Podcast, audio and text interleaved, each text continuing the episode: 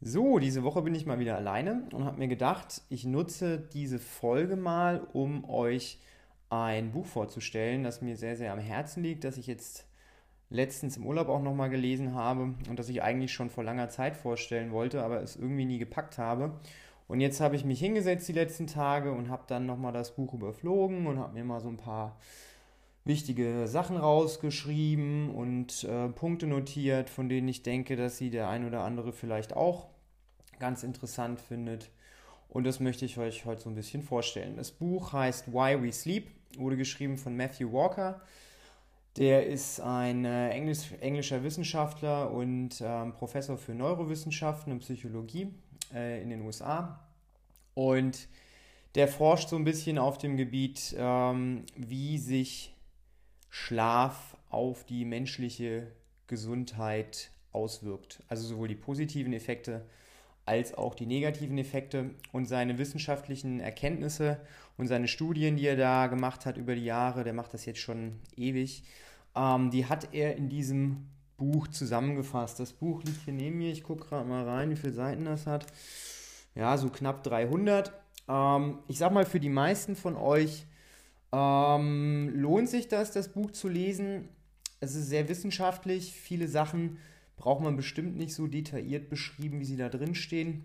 Und jeder, der von vornherein sagt, ah, so Wissenschaftsgeschichten, das interessiert mich eigentlich so nicht, ich möchte nur die Fakten, der ist vielleicht mit dieser Podcast-Folge ganz gut aufgehoben, weil ich fasse einfach nur das zusammen, was da teilweise sehr, sehr ausführlich ähm, beschrieben wird. Ähm, ganz wichtig zu Beginn, ich bin kein Mediziner, gebe also auch keinerlei medizinische Ratschläge. Alles, was ich jetzt äh, in den nächsten 20 Minuten ungefähr ähm, erzähle, sind entweder Sachen, die eins zu eins so aus dem Buch kommen oder eben von mir interpretiert werden. Ja, also ich bin da nur derjenige, der die Sachen jetzt so ein bisschen für euch rauskopiert hat und versucht, sie in eine Sprache zu übersetzen, sodass sie jeder versteht. So, beginnen möchte ich ähm, mit einer Zusammenfassung des Buches in einem Absatz, also wirklich nur ganz kurz und prägnant. Äh, was genau sagt dieses Buch aus? Worum geht es überhaupt? Na, das Thema ist klar, Schlafen. Ähm, und der, ähm, der Titel ist ja Why We Sleep, also warum wir schlafen. Und der ja, also der ist nicht so, nicht so ganz eindeutig ähm, definiert. Also als ich mir das Buch gekauft habe, muss ich ganz ehrlich sagen, habe ich erst ein bisschen was anderes erwartet, war aber am Ende trotzdem positiv überrascht. Und dementsprechend fasse ich jetzt ganz kurz mal zusammen, worum es überhaupt äh, geht, beziehungsweise was so die Grundthese des Buches ist. Also, Schlaf verbessert unsere Lern- und Gedächtnisfähigkeit und auch die Fähigkeit, logische Entscheidungen zu treffen. Ähm, er rekalibriert unsere Emotionen, also der ne, steuert die Emotionen, das Immunsystem und auch unseren Metabolismus. Das ist unser Stoffwechsel. Und darüber hinaus ist der Schlaf auch so ein bisschen für die Regulierung unseres Appetits verantwortlich. Also nicht nur so ein bisschen, sondern eigentlich hauptsächlich. Ähm, Schlafmangel, also wenn man zu wenig schläft, wird direkt in Verbindung gebracht mit einer höheren Anfälligkeit für Depressionen, Angstzustände Immunsystemerkrankungen, Herzinfarkt, Schlaganfall, Krebs, Demenz und auch Übergewicht. Ja, also das ist so im Prinzip das ähm, Takeaway des Buches, wenn man das jetzt kurz prägnant zusammenfassen müsste, was steht da drin? Genau das. Ne? Also Schlafen ist sehr, sehr wichtig für den Körper und Schlafmangel ist sehr, sehr gefährlich für den Körper. Ähm, auf die einzelnen ähm, Inhaltspunkte möchte ich jetzt so ein bisschen eingehen. Und wie gesagt, ich habe das so ein klein wenig zusammengefasst, was da so drin steht und ab für mich die wichtigsten Sachen rausgezogen. Und äh, wenn ihr danach noch Fragen habt zu einzelnen Punkten, dürft ihr die gerne natürlich an mich richten. Und äh, ja, also die Zusammenfassung, die beinhaltet, wie gesagt, Ideen und Denkanstöße aus dem Buch. Und ich habe auch ein paar, glaube ich, Zitate mir mit rausgeschrieben. Ähm, an manchen Stellen fehlt so ein bisschen die Struktur. Also die Sachen, die ich jetzt dann vortrage, die sind nicht unbedingt geordnet. Also Entschuldigung schon mal dafür. Falls ich mich irgendwann mal wiederholen sollte, liegt das einfach daran, dass das ein bisschen chaotisch ist, aber lasst euch davon nicht ähm, abbringen. So, es geht los. Ähm, regelmäßig weniger als sechs Stunden schlafen greift das Immunsystem an und verdoppelt das Risiko, an Krebs zu erkranken. Und ein zu geringer Schlaf ist einer der Schlüsselfaktoren, um an Alzheimer zu erkranken. Das ist eine relativ ähm, interessante Geschichte, die, denke ich mal, wenige Leute auf dem Schirm haben. Ähm, der Matthew Walker ist in dieser Forschung sehr, sehr weit vorne, also auch gerade was diese Lifestyle-Erkrankungen, unter anderem eben auch die Alzheimer-Forschung angeht.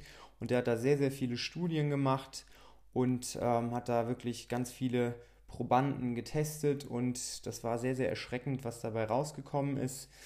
Ähm, vor allem, wenn man sich das auch mal so ein bisschen vor Augen hält, regelmäßig weniger als sechs Stunden. Also ich kenne viele Leute, die sagen, okay, sechs Stunden, das reicht mir völlig.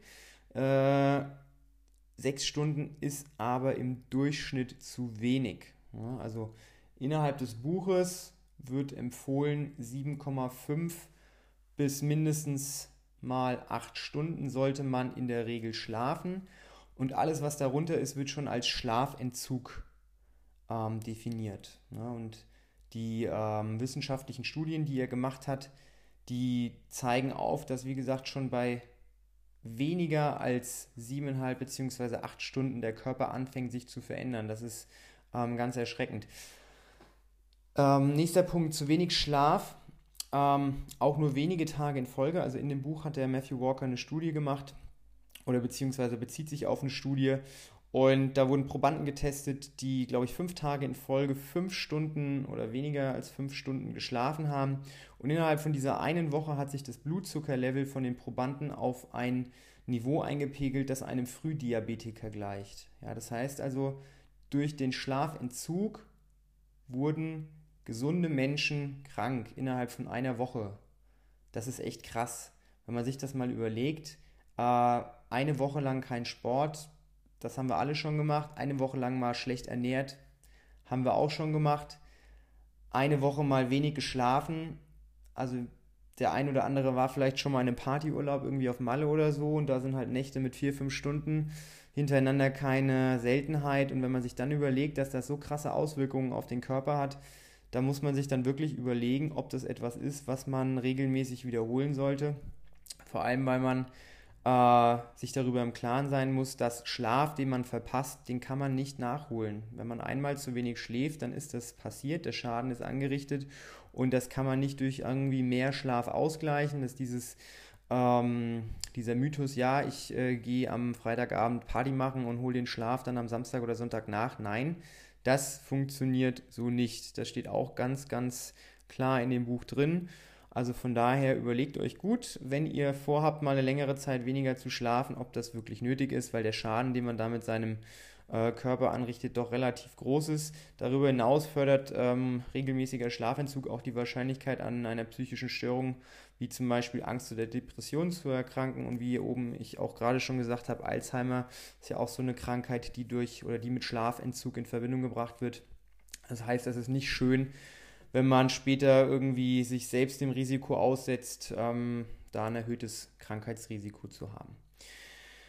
Ähm, etwas, was wir alle wahrscheinlich schon mal festgestellt haben, zu wenig Schlaf erhöht die Konzentration eines Hormons, das einen hungrig macht. Das kennt ihr alle, ne? wenn ihr irgendwie nachts irgendwie übernächtigt seid, von der Party heimkommt, dass man da nochmal bei Meckes vorbeifährt oder sich noch einen Döner reinzieht.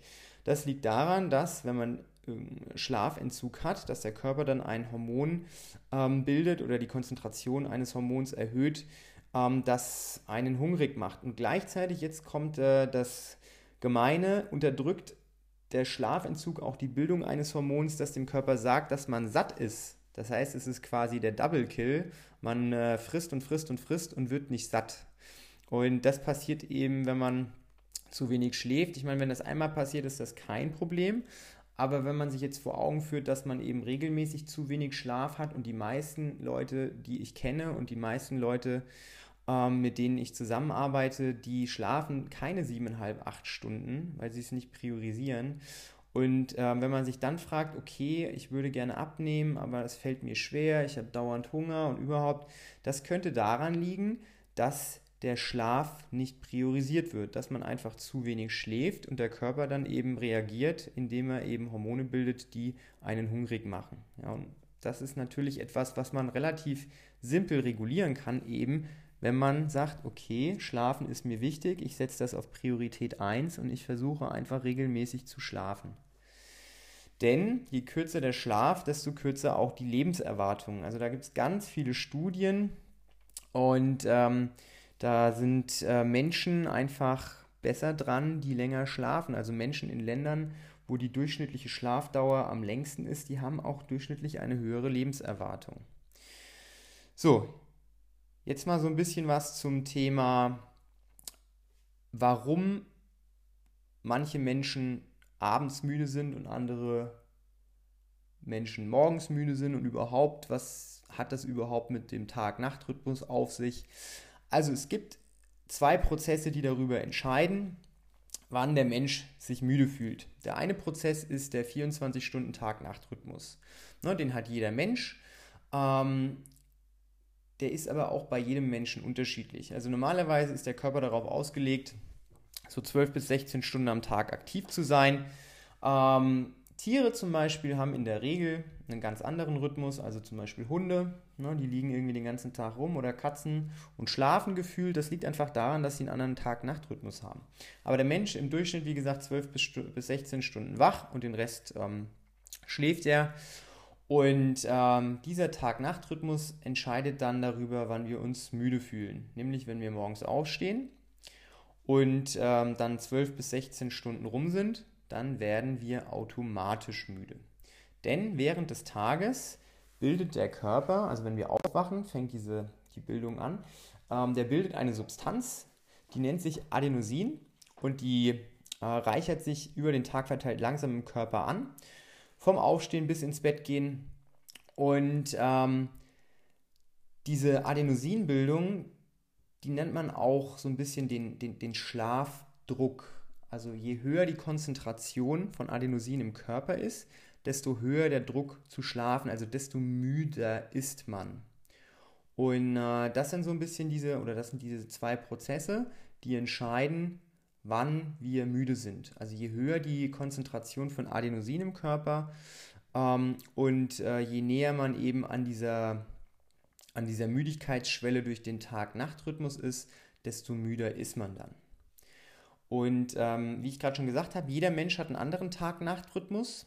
Manche Menschen sind ähm, am frühen Vormittag am fittesten. Ich zum Beispiel, also ich kann morgens relativ früh aufstehen, also relativ früh in Anführungszeichen, wenn ich um halb acht aufstehe und dann bin ich so um neun eigentlich am fittesten.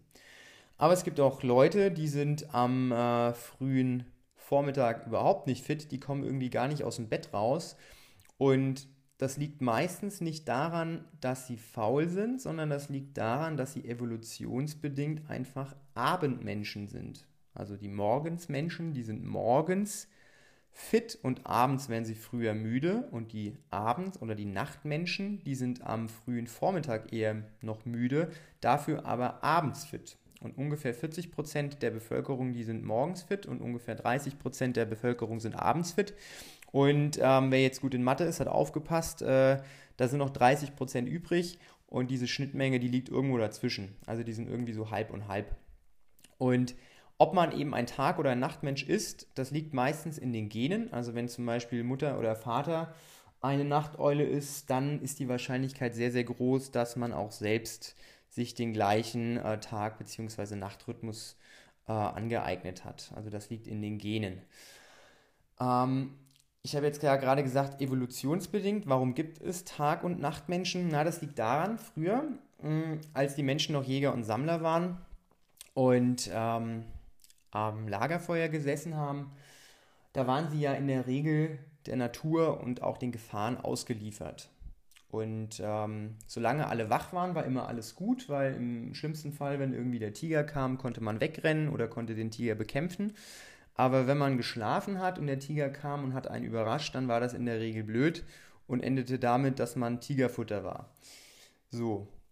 Und damit man eben diese Zeit, in der die Gefahr gering ist, weil jemand wach ist, so klein wie möglich hält, haben die Menschen am Lagerfeuer Folgendes gemacht. Die haben sich aufgeteilt in zwei Schichten. Und der eine Teil der ähm, Bevölkerung hat gesagt, okay, wir schlafen ein bisschen früher, wir gehen ins Bett äh, ein bisschen früher und währenddessen hat der andere Teil der Bevölkerung die Nachtwache gehalten.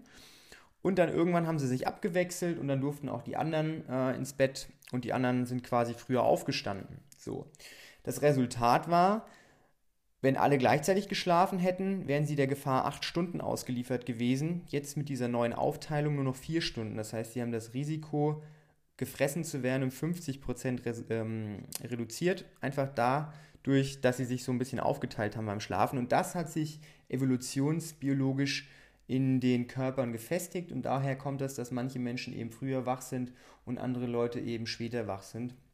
Und das ist in der Regel ja auch gar kein Problem, dass jeder so einen unterschiedlichen Tag-Nacht-Rhythmus hat. Das Problem ist aber heutzutage ähm, in der normalen Arbeitswelt ähm, gibt es ja diese 9-to-5-Jobs, wo man in der Regel so 9 Uhr plus minus äh, anfängt und bis 5 Uhr nachmittags arbeitet. Ähm, diese Jobs bevorzugen leider die Menschen, die eben früh aufstehen. Und die Menschen, die nicht so früh aufstehen, weil sie eben vom natürlichen Tag-Nacht-Rhythmus Rhythmus noch nicht wirklich fit sind, die werden dann quasi in einen unnatürlichen Schlafrhythmus reingezwängt, weil die müssen natürlich auch früh aufstehen, weil sie ja zur Arbeit gehen müssen. Aber eigentlich wollten die noch gar nicht aufstehen oder wollten noch weiter schlafen. Und das führt dazu, dass sie morgens in der Regel immer müde sind und abends aber nicht so wirklich müde werden.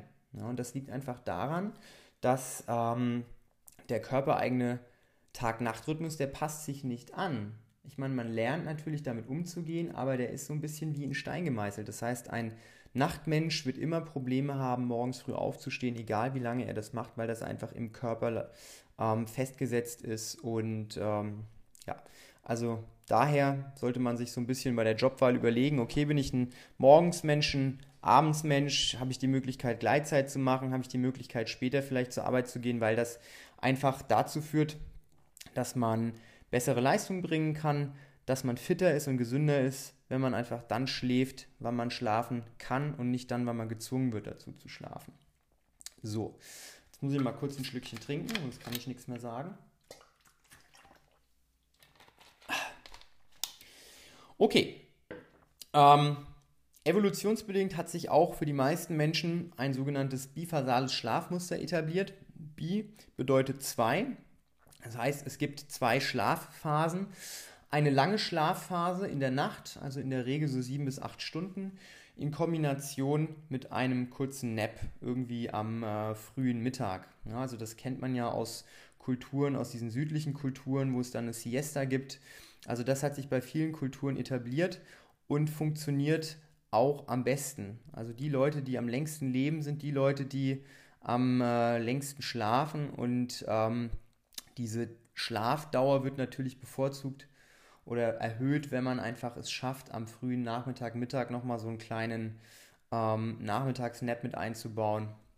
Also selbst wenn man ähm, nachts gut schläft, die meisten, also ich zumindest, aber die meisten von euch auch wahrscheinlich merken es, am frühen Nachmittag wird man ab und zu mal müde. Und wenn man dann der Müdigkeit so ein bisschen entgegenwirkt, indem man einfach dem Körper das gibt, was er braucht, nämlich so ein bisschen Schlaf, dann ähm, dankt das der Körper. Ähm, so, nun ähm, noch mal ein bisschen was zum Thema Schlafen, äh, also verschiedene Schlafphasen. Es gibt ähm, den Zustand der Wachheit, also wenn man gerade nicht schläft, und dann gibt es dann noch darüber hinaus verschiedene Schlafphasen und ähm, im Zustand des Wachseins, der Zustand ist dazu da, um neue Dinge aufzunehmen. Also um die Umgebung zu checken, um zu gucken, okay, was passiert in meiner Umgebung, wie, ähm, wie passieren mir neue Sachen und generell ne, ne irgendwie la lauter Konfrontationen, die man über den Tag verteilt hat, ähm, die nimmt der Körper dann auf. Ne? Sei es Interaktion mit Menschen oder irgendwelche äh, Eindrücke, die man sammelt, das passiert immer im Zustand des Wachseins. Und im Schlafen werden dann diese Sachen gespeichert und verarbeitet. Und zwar gibt es zwei Schlafphasen. Es gibt den REM-Schlaf und den M, äh, M sage ich schon, N, N wie Nordpol, N-REM-Schlaf. Und der N-REM-Schlaf, der ist für die Speicherung der Rohdaten, also die Speicherung von dem, was man tagsüber aufnimmt, und für die Stärkung der Verbindungen dieser Daten zuständig, während der REM-Schlaf, also Rapid Eye Movement heißt REM abgekürzt, ähm, für die Verbindung der Rohdaten mit Vergangenheitsdaten verantwortlich ist. Das bedeutet, also angenommen, ich habe irgendwas erlebt und ich habe in meiner Vergangenheit schon mal irgendwas erlebt und dann im Schlaf ähm, wird das dann miteinander connected. Und ähm, der Schlaf, die verschiedenen Schlafphasen, das kann man sich so vorstellen. Ähm, wenn man einschläft, zunächst ist man wach und dann kommt als zweite Stufe der REM-Schlaf und dann hat der NREM-Schlaf nochmal vier Unterstufen, Stufe 1 bis 4. Und über die Nacht verteilt hat man mehrere Schlafzyklen. Und ähm, diese Schlafzyklen, die unterscheiden sich so, dass die Dauer des REM-Schlafes von Zyklus zu Zyklus zunimmt und die Dauer des NREM-Schlafes abnimmt. Das heißt, wenn man ins Bett geht, die ersten paar Stunden hat man relativ wenig REM-Schlaf, aber relativ viel NREM-Schlaf, also Tiefschlaf. Und wie, je näher man am Aufwachen ist, desto mehr REM-Schlaf hat man. Ganz, ganz wichtig ist, diese Schlafzyklen, die sind für jeden ein bisschen unterschiedlich, aber die sind so schon relativ in Stein gemeißelt. Das bedeutet, wenn man jetzt um 10 ins Bett geht und um 6 Uhr aufsteht, dann hat man eine gewisse Verteilung von Tiefschlaf zu REM-Schlaf. Wenn man jetzt aber um 12 Uhr ins Bett geht und um 6 Uhr aufsteht, dann beschneidet man sich seines Tiefschlafs. Und umgekehrt, wenn man um 10 zwar ins Bett geht, aber um 4 Uhr aufsteht, dann nimmt man sich selbst so ein bisschen von seinem REM-Schlaf weg. Also auch wenn man, ähm, ne, wenn man seine Schlafdauer reduziert, schneidet man immer von der einen oder von der anderen Hälfte ein bisschen was ab. Das ist ganz, ganz wichtig zu wissen. Also es ist sowohl ähm, schlecht, spät ins Bett zu gehen, als auch zu früh aufzustehen. Das ist beides nicht gut, weil das jeweils ähm, die unterschiedlichen Schlafphasen durcheinander bringt und der Mensch braucht ein gesundes Verhältnis von N-REM-Schlaf zu REM-Schlaf. Das heißt, man sollte gucken, da gehe ich dann noch später nochmal drauf ein, dass man immer ein äh, ausgewogenes Schlafverhältnis hat und dass man dementsprechend konstante Zu-Bett-Gehzeiten hat, denn der Körper gewöhnt sich sehr, sehr gerne an äh, gewisse zu Bett Zeiten und freut sich dann, wenn man die regelmäßig einhält. So. Ähm, verbunden mit dem äh, Schlafen ist das körpereigene Schlafhormon Melatonin. Melatonin, das habt ihr bestimmt schon mal gehört. Das wird ähm, gebildet und zwar vor dem Schlafen. Und ähm, die Melatoninbildung, die verändert sich so ein bisschen über die Lebensdauer der Menschen. Das bedeutet, je jünger die Menschen sind, desto ähm, größer ist die Melatoninbildung und je älter die Menschen werden, desto geringer wird die Melatoninbildung. Dementsprechend sind jüngere Menschen, mh, der Melatoninzyklus sieht da so aus, dass jüngere Menschen später müde werden. Das heißt, äh, in der Regel nicht so um 8 oder um 9, sondern eher 10 oder 11 Uhr, während ältere Leute eben schon früher müder sind. Und das ist, wie gesagt, da muss man ein bisschen gucken, jetzt gerade wenn man irgendwie Kinder hat und die Kinder sagen um 8 oder um 9, ja, ich will jetzt aber noch gar nicht ins Bett, ich bin noch gar nicht müde. Das hat irgendwie nichts damit zu tun, dass die keinen Bock haben oder rebellisch sind, sondern einfach daran, damit was zu tun haben, dass der ähm, Melatoninzyklus eben so geschaltet ist, dass man wirklich noch nicht müde ist. Und da werde ich auch später nochmal drauf eingehen, wenn man nicht müde ist, dann sollte man auch nicht ins Bett gehen. Also wach im Bett liegen ist nicht gut, weil der Körper assoziiert dann mit dem Bett irgendwann nicht mehr schlafen.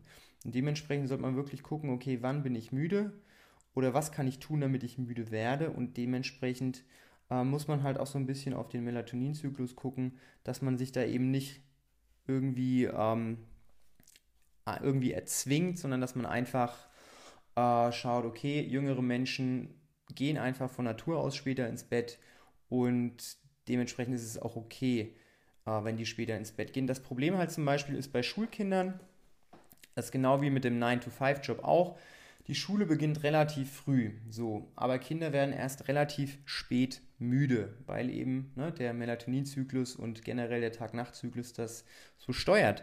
Und wenn Kinder jetzt erst um 11 Uhr müde werden, also eigentlich auch erst um 11 ins Bett gehen, aber die Schule beginnt schon um 7.45 Uhr, dann werden die genauso um ihren Schlaf gebracht, weil sie um die Uhrzeit in die Schule müssen und gar keine Möglichkeit haben, ihren Schlaf zu bekommen. Das heißt, schon in der frühen Kindheit und in der Jugend ähm, haben Kinder Schlafentzug, weil sie in ein System gepresst werden, das überhaupt nicht zeitgemäß ist. Und da muss man auch so ein bisschen gucken, da gab es auch schon viel Kritik, weil äh, für die frühkindliche Entwicklung ist das Thema Schlafen besonders wichtig. Also im frühen Lebensalter bilden sich sehr, sehr viele wichtige Prozesse im Gehirn und das funktioniert alles erst im Schlafen bei Nacht.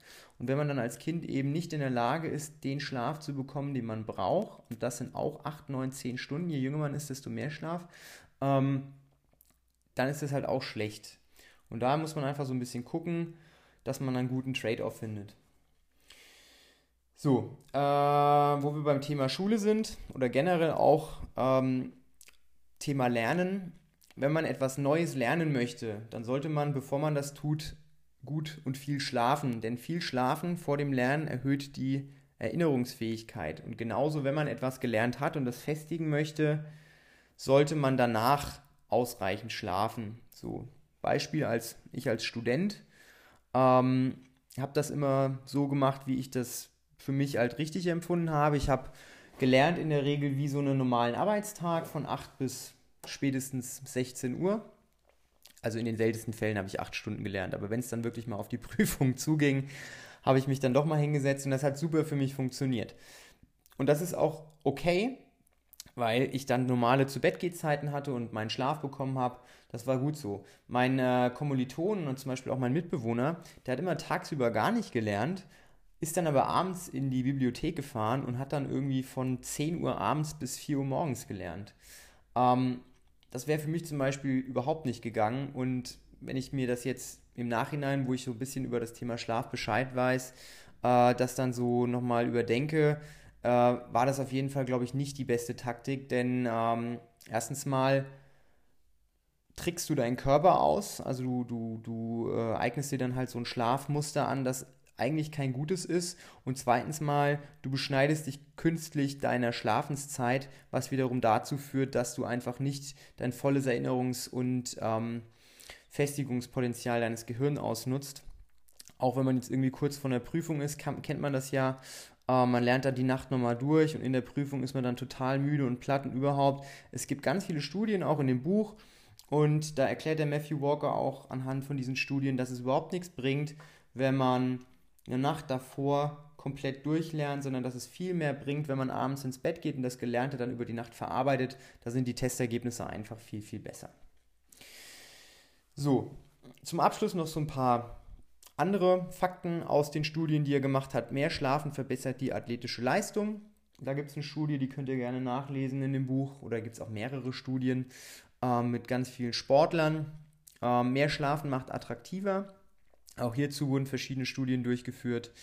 Ähm, und ähm, ja, so, das mal so die grobe Zusammenfassung der wichtigsten Sachen, die ich ganz interessant fand. Natürlich stehen noch viel weit, viele weitere ähm, coole Sachen in dem Buch drin und jeder kann sich so ein bisschen das raussuchen, was er braucht. Ich hoffe, ich war da jetzt nicht zu sehr im Detail, auch wenn ich mich an manchen Punkten so ein bisschen ähm, aufgehongen habe. Das sind einfach Sachen, die ich äh, für mich persönlich ganz interessant und wichtig finde. Ähm, den Abschluss des Buches und auch den Abschluss heute dieser Folge bilden nochmal so ein paar Tipps, wie man seinen Schlaf verbessern kann. Wir haben schon mal eine Folge dazu gemacht, wo wir, glaube ich, zehn Punkte zum besseren Schlafen ähm, genannt haben. Jetzt gibt es zwölf Tipps für einen besseren Schlaf. Ich glaube, manche Punkte habe ich auch damals schon genannt. Ich nenne sie jetzt einfach nochmal und äh, ich hoffe, mit dem einen oder anderen Punkt könnt ihr so ein bisschen was anfangen. Also Punkt Nummer eins, auch einer der wichtigsten Punkte, wie ich finde, sind gleichmäßige Zu-Bett-Gehzeiten. Das heißt, guckt für euch einfach, okay, wann muss ich morgens aufstehen? okay, um sieben, ich brauche acht Stunden Schlaf, also ziehe ich acht Stunden ab, bin ich bei elf, na, eine halbe Stunde brauche ich noch zum Einschlafen, okay, also um halb elf sollte ich ins Bett gehen, damit ich, wenn ich um sieben Uhr aufstehe, meinen Schlaf bekomme. Ne? Und in der Regel für die meisten von euch ist es ja so, dass ihr gleichmäßige Arbeitszeiten habt, das heißt, ihr fangt immer zur gleichen Zeit an zu arbeiten und dementsprechend könnt ihr auch euren Schlafrhythmus so planen, dass ihr gleichmäßig ins Bett geht. Ganz, ganz wichtig ist, ähm, viele Leute gehen ja am Wochenende gerne mal weg abends und sind dann auch länger unterwegs. Ähm, das ist ja auch alles schön und gut. Allerdings soll gesagt sein, wenn man äh, am Wochenende weggeht und dann ähm, länger unterwegs ist, dieses Schlafen über den frühen Mittag hinaus bis in den Nachmittag wenn man also erst um 4 heimkommt und dann bis um 2 Uhr mittags schläft zum Beispiel, das ist in der Regel nicht so gut für den Körper. Auch wenn man dann seine 8 Stunden oder 10 Stunden Schlaf bekommen hat, kann man sich das dann so vorstellen, als wäre man mit dem Flugzeug irgendwie nach Amerika geflogen. Also man setzt seinen Körper wie so einem künstlichen Jetlag aus, weil der Körper dann komplett durcheinander gebracht ist mit seinem natürlichen Tag-Nacht-Rhythmus. Also das kann ich ähm, durchaus nicht empfehlen. Natürlich ist ein Schlafentzug auf der anderen Seite genauso schlecht, aber die Quintessenz ist einfach, priorisiert so ein bisschen den Schlaf und wenn ihr einmal irgendwie im Quartal oder im Monat oder was weiß ich weggeht, ist es kein Problem. Aber wenn man jede Woche, jedes Wochenende zweimal abends ähm, super lange unterwegs ist und dann zu wenig Schlaf bekommt, das zieht sich einfach bis in die nächste Woche rein. Das verringert eure athletische Leistung, das verringert eure Attraktivität und das verringert, äh, verringert auch ganz viele andere Sachen und erhöht euer Risiko einfach zu erkranken und äh, euch nicht so gut zu fühlen. Und von daher guckt einfach so ein bisschen, dass ihr den Schlaf ähm, zu eurer Priorität macht. Ähm, wo wir gerade beim Thema äh, Athletik waren, Sport ist auf jeden Fall gut, aber nicht zu spät am Tag Sport machen. Also das merke ich auch bei mir selbst. Wenn ich abends spät trainiere, ähm, ist mein Körper sehr aufgekratzt, da schlafe ich nicht so gut. Wenn ihr Sport macht, guckt, dass ihr das nicht allzu spät macht und dann fahrt ihr damit in der Regel besser. Ähm, Dritter Punkt, Koffein und Nikotin meiden, so gut es geht. Also Koffein ähm, ist jetzt nicht so schlimm wie Nikotin. Nikotin ist ein Nervengift, Koffein ist ein natürliches Stimulanzmittel. Ähm, wir haben es ja vorhin schon mal angesprochen, ähm, wenn man Kaffee trinkt oder Cola oder generell irgendwas, was Koffein enthält, das unterdrückt ähm, die Bildung von Adenosin. Das heißt, man ist kurzzeitig wacher, aber danach noch viel müder. Ähm, das Problem mit Koffein ist, dass es eine Halbwertszeit von acht Stunden hat. Halbwertszeit bedeutet, der Körper braucht acht Stunden, bis die Hälfte der Wirkung erst oder die Hälfte der Dosierung erst nachgelassen hat. Das heißt, wenn ihr um ähm, 16 Uhr einen Kaffee trinkt, dann habt ihr um äh, 12 Uhr, um 24 Uhr immer noch die Hälfte des Koffeins im Körper. Das heißt, manche Leute sind da ja sehr, sehr sensibel und wenn ihr merkt, dass ihr abends nicht schlafen könnt, dann überlegt mal, wann ihr zuletzt am Tag einen Kaffee oder irgendwas mit Koffein getrunken habe, vielleicht liegt das daran. Also da muss man einfach so ein bisschen gucken, ähm, dass man da nicht zu spät Koffein trinkt, weil das bewirkt eine oder hat einen negativen Effekt auf die Schlafqualität. Ähm, Punkt 4. Alkohol vor dem Schlafen sollte vermieden werden. Generell Alkohol an sich sollte ja nur in Maßen konsumiert werden, aber besonders vor dem Schlafen ist das keine gute Idee, denn der Alkohol, der führt dazu, dass der REM-Schlaf gestört wird. Ähm, Alkohol generell führt auch dazu, dass der Körper, wenn er Alkohol im Blut hat, den Alkohol abbauen muss und dieser Alkoholabbau, der resultiert dann in einer höheren Belastung für den Körper, das heißt der Ruhepuls steigt an, die Atmung wird schneller, es kann sogar zu Atemproblemen kommen und wenn man dann nachts, ähm, wenn der Körper den Alkohol abgebaut hat irgendwann, dann entwickelt der Körper wie so eine leichte Entzugserscheinung und davon kann man dann wiederum auch aufwachen. Das heißt, die Effekte, die sich auf den Körper auswirken, wenn man Alkohol getrunken hat, sind in der Regel sehr, sehr stark und verringern die Schlafqualität sehr drastisch. Das heißt, wenn man Alkohol trinkt, gucken, dass man nicht zu viel trinkt. Ein Bier ist okay, beim zweiten Bier muss man dann einfach gucken, okay, äh, ne, wann gehe ich ins Bett, brauche ich das jetzt wirklich. Ähm, das gleiche gilt auch für große Mahlzeiten und generell Flüssigkeit vor dem Schlafen. Wenn man zu viel isst vor dem Schlafen, ist der Körper mit Verdauen beschäftigt. Das bedeutet, ähm, der Körper arbeitet dann nachts, das ist nicht gut. Und wenn man zu viel trinkt, dann muss man nachts aufs Klo, was auch wiederum schlecht ist, weil das, ne, das unterbricht dann den Schlaf und verringert die Schlafqualität. Ähm, wenn ihr Probleme habt mit dem Schlafen, dann guckt erstmal so ein bisschen nach den Ursachen, bevor ihr irgendwie zu Schlafmedikamenten greift. Schlafmedikamente in der Regel erhöhen nicht die Schlafqualität, sondern machen den Körper müde. Ähnlich wie Alkohol auch. Ne? Wenn man Alkohol trinkt, man wird müde, aber das ist nicht gut für den Schlaf. Das heißt, man schläft nicht besser, sondern man schläft nur leichter ein, aber die Schlafqualität, die leidet darunter. Und wenn man feststellt, dass man Probleme hat, bevor man dann irgendwie sagt, okay, ich nehme jetzt irgendwie Schlafmedikament, geht erstmal so ein bisschen auf Ursachenforschung und guckt, woher könnten die Schlafprobleme kommen. So, vorhin hatten wir es von dem Thema Nickerchen. Das ist in der Regel gut, wenn man nachmittags sich kurz hinlegt, aber es sollte nicht zu spät am Nachmittag sein. Also nach 15 Uhr ist für die meisten wahrscheinlich zu spät. Natürlich kommt es ein bisschen auf die ins Bett geht Zeit an, aber nach 15 Uhr führt meistens dazu, dass man dann abends nicht müde genug ist. Ja, weil ihr müsst euch vorstellen, die, das Adenosin-Level im Körper, also diese, diese, dieser Schlafdruck, der baut sich auf tagsüber und wenn man schläft, baut er sich wieder ab. Und ähm, der ist auch wichtig, damit man dann auch wirklich müde wird. Und wenn man dann nicht genug Adenosin im Körper hat, dann fällt es einem schwerer einzuschlafen und dann seid ihr länger wach, als ihr lach sein wollt. Und guckt einfach daher, dass ihr nicht zu spät ähm, eure Nickerchen macht. Ähm, wenn man Probleme hat einzuschlafen, ist es vielleicht ganz gut, wenn man sich vor dem Schlafen so ein bisschen entspannt, um ein bisschen Yoga macht, ein bisschen meditiert, vielleicht eine heiße Badewanne nimmt, das ist ganz gut. Das senkt nämlich die Körpertemperatur und macht zusätzlich so ein bisschen müde. Und äh, in der Regel hilft das meistens dann schon besser einzuschlafen. Ähm, wenn man schläft, ist es wichtig, dass der Raum so dunkel wie möglich ist und dass die Temperatur so um die 18 Grad liegt. Das ist optimal. Und man sollte gucken, dass man versucht, in einer Umgebung sich ähm, aufzuhalten, in der man so wenig elektronische Artikel wie möglich hat. Ja, also Fernseher, Tablet, Handy, idealerweise raus aus dem Schlafzimmer und dann schläft es sich meistens besser. Ähm, was auch ganz wichtig ist, ist ähm, Tageslicht für den Körper. Ja, also Melatonin wird ja ähm, oder generell der Körper braucht Tageslicht zur Regulierung von ähm, ne, des Tag-Nacht-Rhythmuses. Und wenn man den ganzen Tag nicht im, im, im, im, Tageslicht ist oder dem Tageslicht ausgesetzt ist, dann hat der Körper so ein bisschen Probleme. Und dementsprechend sollte man idealerweise mindestens 30 Minuten am Tag, wenn nicht sogar eine ganze Stunde am Tag, dem Tageslicht ausgesetzt sein und idealerweise auch mit dem Tageslicht aufwachen. Und bevor man dann abends schläft, soll man gucken, dass man dann nicht mehr so viel im Tageslicht ist. Denn das ist äh, wichtig für den Körper. Wenn man dem Licht ausgesetzt wird, dann signalisiert es dem Körper, okay, sei wach. Und wenn man dann das Licht wegnimmt, dann signalisiert es dem Körper, okay, werde müde. Und wenn man dann abends, zu spät abends noch irgendwie äh, in einer hellen Umgebung ist, dann ist das eher kontraproduktiv für die Müdigkeit. Zu guter Letzt noch ein letzter Punkt. Ähm, wenn man nicht müde ist, und dann sollte man in der Regel auch nicht wach im Bett rumliegen. Also wenn man nachts nicht schlafen kann und im Bett ist, dann bitte aufstehen oder genauso, wenn man im Bett ist und nicht einschlafen kann, dann lieber nochmal aufstehen, weil unterbewusst assoziiert der Körper mit dem Bett immer, okay, schlafen, schlafen, schlafen. So, wenn ich jetzt aber meinen Körper darauf diszipliniere, dass ich auch wach im Bett bin, dann weiß der Körper nicht so genau, okay, was soll ich jetzt machen? Wach, oder nicht wach oder schlafen oder nicht schlafen.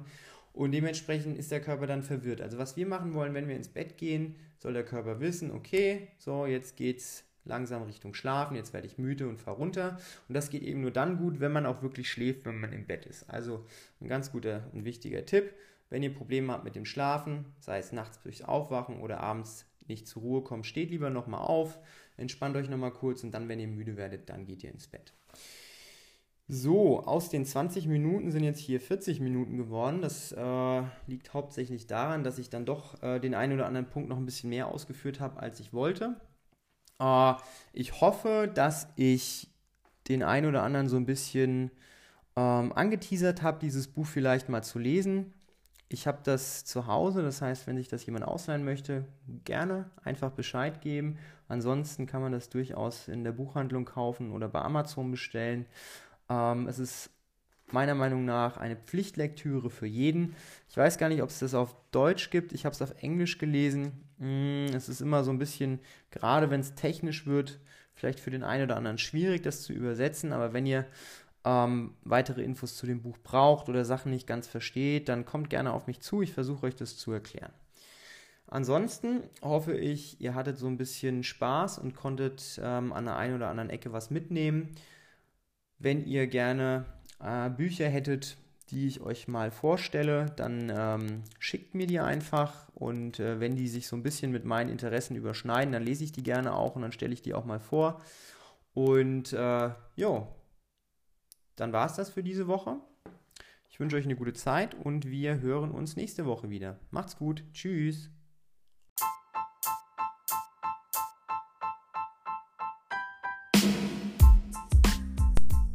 Willkommen zurück im Podcast. Diese Woche gibt es ein neues Format Und zwar mache ich eine kleine Buchvorstellung. Das Buch, das ich mir rausgesucht habe, ist Why We Sleep von Matthew Walker.